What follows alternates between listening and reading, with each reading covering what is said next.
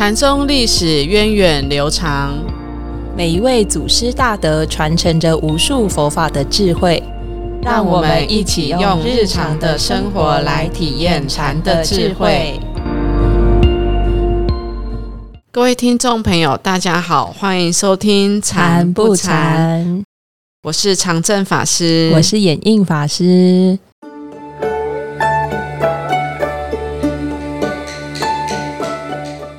们在上个礼拜介绍了石头西迁禅师的故事哦，知道他在很小的时候就拜六祖慧能为师，但是六祖圆寂前呢，他都还来不及受具足戒，所以石头西迁就问六祖啊，那师傅你圆寂之后我该怎么办呢？六祖就叫他要寻思去。那后来石头西迁呢，就真的来到了庐陵的清源山。净居寺来找到清行思禅师。那我们我们讲过很多禅宗语录故事之后呢，发现其实大部分的祖师在第一次见到前来求法的弟子的时候，都常常会有令人发人省思的一些对话哈。机锋，嗯，那石头西仙在第一次见到清源行思的时候，是不是也有这么精彩的对话呢？让我们来看一段小剧场。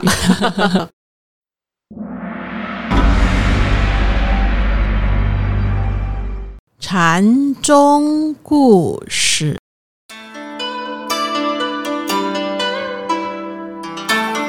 在六祖慧能圆寂之后，石头西迁总是呆坐在一旁，陷入苦思之中。他一直在想着师傅圆寂前告诉他的。寻思去，但他怎么想也想不通，他的未来到底该怎么办才好？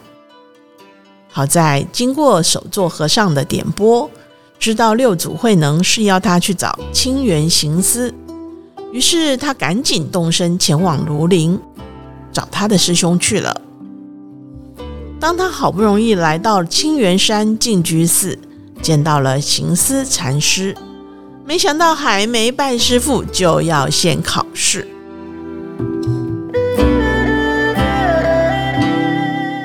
你是从什么地方来的啊？我从潮汐来的。那你在潮汐得到了什么？我没到潮汐之前，也没失去什么呀。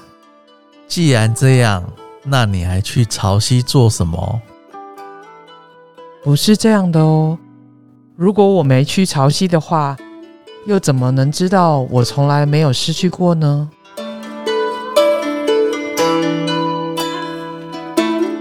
说完，石头西迁反而回过头来问清源行思：“请问潮汐大师还认得和尚您吗？”“那你现在还认得我吗？”“认得，但是又怎么能认得？”牛角也好，羊角也好，这个世界上的角虽然多到数不清，但是能得到麒麟的一个角，也就足够了。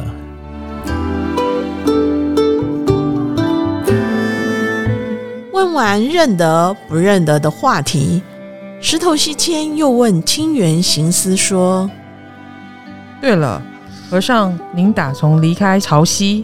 是什么时候来到这里的呢？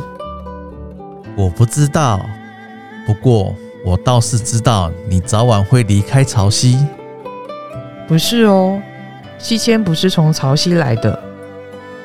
就算这样，那我也知道你以后会去哪里。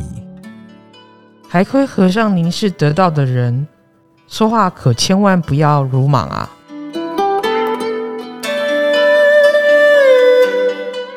这两人你一言我一句的，谁也不让谁。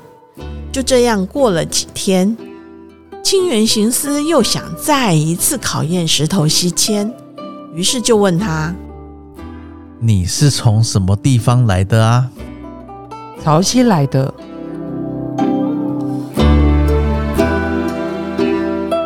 听完石头西迁的回答，行思禅师就举起佛尘。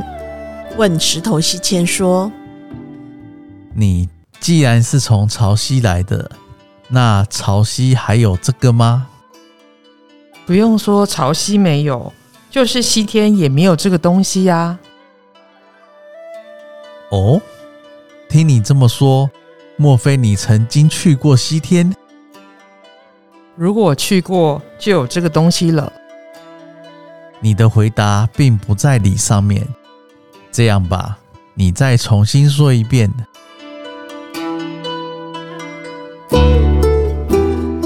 听到清源行思要求他再说一遍，石头西迁就不服气的说：“哎呀，和尚您也发表一下自己的见解吧，总不能全靠学人啊。”我不是不想说，只是担心，我若是说给你听，那今后就没有人承担了。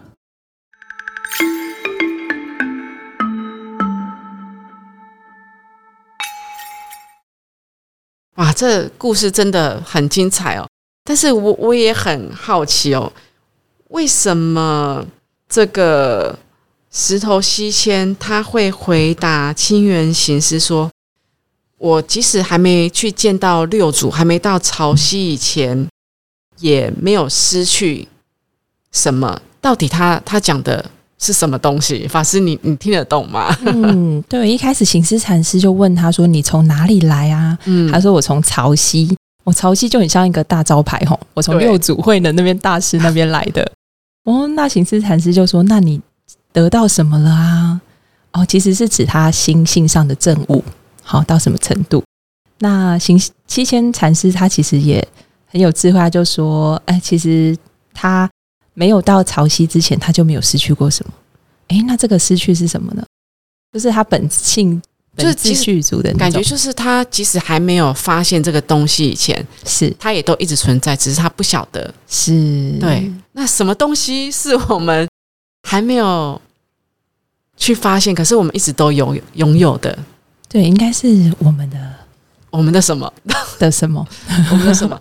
其其实我觉得很有意思，就是我们每个人都有的能力。对，嗯，只是这个能力呢，呃，我们之前没有被提点，然后不知道它其实就是佛法所说的，就是一种我们的觉性。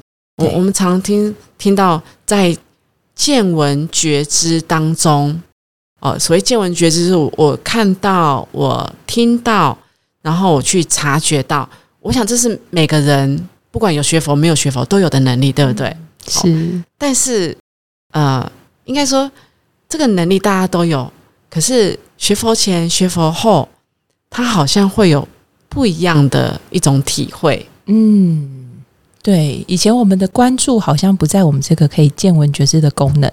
而是被我们见闻觉知到的那些事物的变化，或是我在意的东西，我们会直接把焦点扣在那上面。我我们会对比较在意现象发生了什么事情，就粘着在事情上面。对，现象合我意，不合我意的，对，喜欢或不喜欢，对，就就好像我我的心容易跟着外面的环境啊在转动。是别别人。一个表情不好，我就生气。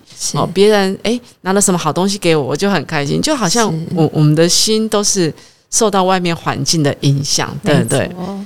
那但是呢，呃，我们学了佛之后，我们多了一种觉察和关照。那所以其实我们这种见闻觉知的能力是我们都有的，不管我们有没有学佛，我们都有这种觉照的能力。嗯，但是我们学了之后，我们更懂得。去当自己的主人，嗯，就在见闻觉知当中，我们更知道怎么去掌握自己的内心的一些想法，做自己真正的一个主人。是，那所以这个石头西天他才会说，哎，即使我没有到潮汐之前，其实意思是说，即使我没有学习佛法以前，即使我没有体证以前，我也有见闻觉知的能力。是，哦，可是他后面又有。后面的对话也很有意思，因为行师又问他说：“那既然这样，你还去潮汐做什么？就是那既然这样，你你学佛做就做什么？你有这个觉性啊，你本来就有啦，每个人都有啊。哦，你我他路人甲乙丙丁都有。对呀。好，那石头西天就说：虽然是这样没有错啦，但是我没有去潮汐以前呢，我没有去学习到佛法这个智慧以前呢，我不知道原来自己有这样子的觉性。是，其实我们说学佛会很多是怎样，就是道听途说，或者自己哎、很多资料库就以为那是我的体验了。嗯，对，或是我们就常常就是好像觉得自己好像也都清楚，可是其实是在也是在忙忙碌碌、庸庸碌碌的状况里面哈。没错。所以行思禅师其实是进一步要考验西迁禅师，他是不是只是英语鹦鹉学语啊，很会用讲，所以又继续在问他。那所以后来石头西迁也也反问对这个清源行师哦，他说：“那潮汐大师认得，就是六祖慧能大师还认得你吗？对，嗯其实那是他的老师啊。对啊，你的老师认得你吗？对啊，对，然一种后反将他一军的感觉。对，可是清源行事又好，又用他的话来反将他说：那你认得我吗？其实他这都是一种，你究竟有没有看到自己的觉性，自己的本来面目？是，你你不是说你认不认得我，而是你认不认得自己的主人，你能不能做自己的主人？是，所以还是回到在见闻觉知当中，你有没有那一份觉性的存觉性的觉照？嗯还是说你就只是跟着现象、跟着外境在转动而已？嗯，然后嗯我们常会觉得看到他们这种机锋嘛，我们会以为觉得是一种辩论，其实它不是一种辩论，就是禅师很厉害，他是在他的生活当下时时处处发生的事情，他就信手拈来，然后再变成那个机锋，嗯就刚好回回去。那他其实你有发现他们的回的问题，有时候好像都没有针对他的问题去回答，嗯因为嗯一旦他针对他的问题去回答对或错，他其实就陷入了，就会陷入到那个两难。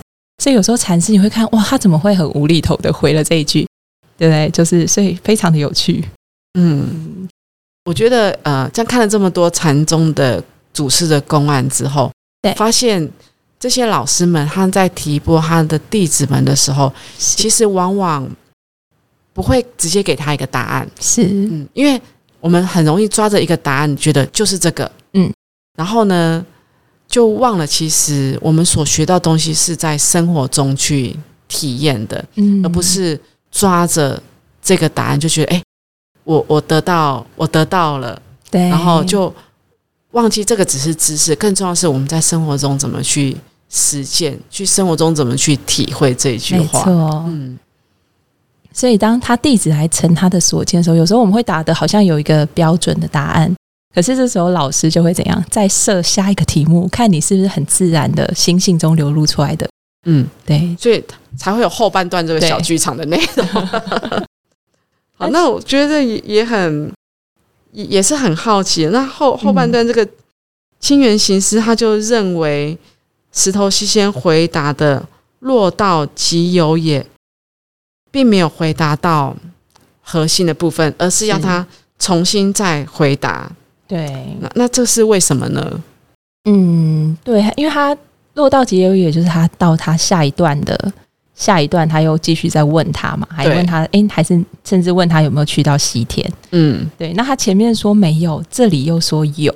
嗯诶，其实他其实他的老师是想要提醒他，诶，他觉得行七千前面看到空寂的一面，可是他没有指出，诶，星星还可以生出万法的那一面，他其实还是想要再提醒他，对，所以又再继续问他，而且说，哎、我问你，你有没有去过西天？有，嗯我有去过了，就觉得好像有一个很具体的东西在那边，还是对会抓着一个有什么东西对，这样子的状，态。对，所以他说，如果你说你有去到，那就代表说你心中还有一物，那跟这个禅宗所说的心中无一物，心中无所求，这个还是相去甚远。对，如果真的有嗯西天，而我也真正去那里，其实我就不配在现在这里了。嗯，然后最后我觉得很有意思的是，呃，清源行师就跟这个石头西先讲哦，我不会跟你说的这么的清楚明白，嗯。因为如果我跟你说了，今后就没有人会去承担。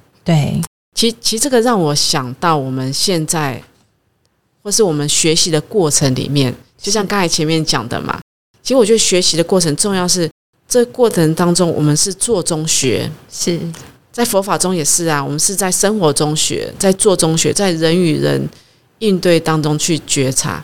可是有时候我们会学学，我们就好像想要直接得到一个答案，所以我们就会去问老师啊。嗯，哎，老师，这个事情该怎么做？可是其实我都很怕学生这样来问我该怎么做，因为我会觉得说，就是每个时空因缘不一样。嗯，然后如果我跟你讲该怎么做，然后你就抓着好像只有这唯一的做法的时候，我觉得这对你的学习是没有帮助的。你应该自己去去乱，即使是做错了，其实我觉得都没关系，那都会成为你的经验值。没错，然后，而且你会在这个经验值当中，你会发现哦，原来有很多不同的做做的方法，所以它是很灵活的。没错。嗯，像我们刚办两天的奖金交流嘛，对，很有趣哦。同学就会来问我们说：“哎啦，法师啊，我我这次讲的如何？”嗯然后我就会跟他说：“其实你们那短短的十五分钟啊，其实我们就会认识你这个人。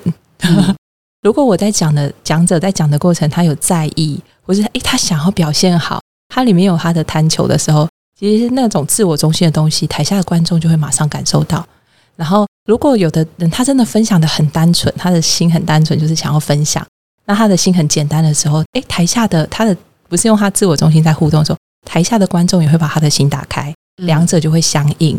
那其实我们在讲的过程，身心状态也会一直变化。可能我前面讲的是我的心是比较单纯，后面我越来越在意，又紧起来，嗯诶你就会透过观众跟你的互动，那种流动之间，你会感受到自己的心身心状态，然后再做调整。对啊，所以我们最喜欢看到的那种交流是是越自然的越好。对，嗯，越自然的呈现其实是越好的。对呃那我们会发现，诶，为什么有些人可以自然的呈现？因为他没有一个框框，是没有我一定要表现成怎么样才叫做好。是，那就像我们在学习的过程里面，没有一定要怎么做才是对的，所以我也不会抓住呃老师给的一句话，是好像就这是唯一的准则。我我其实可以是去尝试的。是那不管是在生团的教育里面，包括现代的教育，其实也都是这样。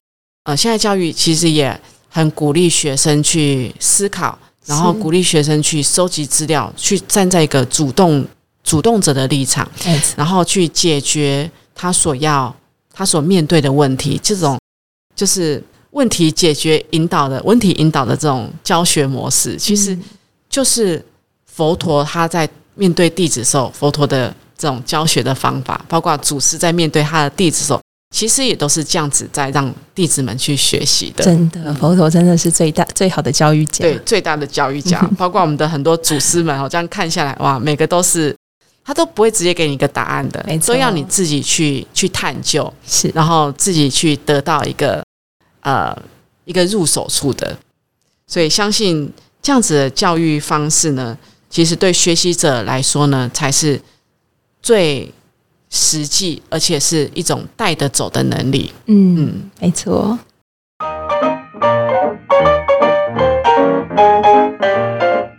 那我们今天和大家分享了石头西迁跟清源禅师初见发生的小故事，也发现哦，他很对机灵，有没有对，有？非常的率真哦。对，其实最后行思禅师给他的回应，应该已经知道西迁西迁他其实已经是悟得很彻底了。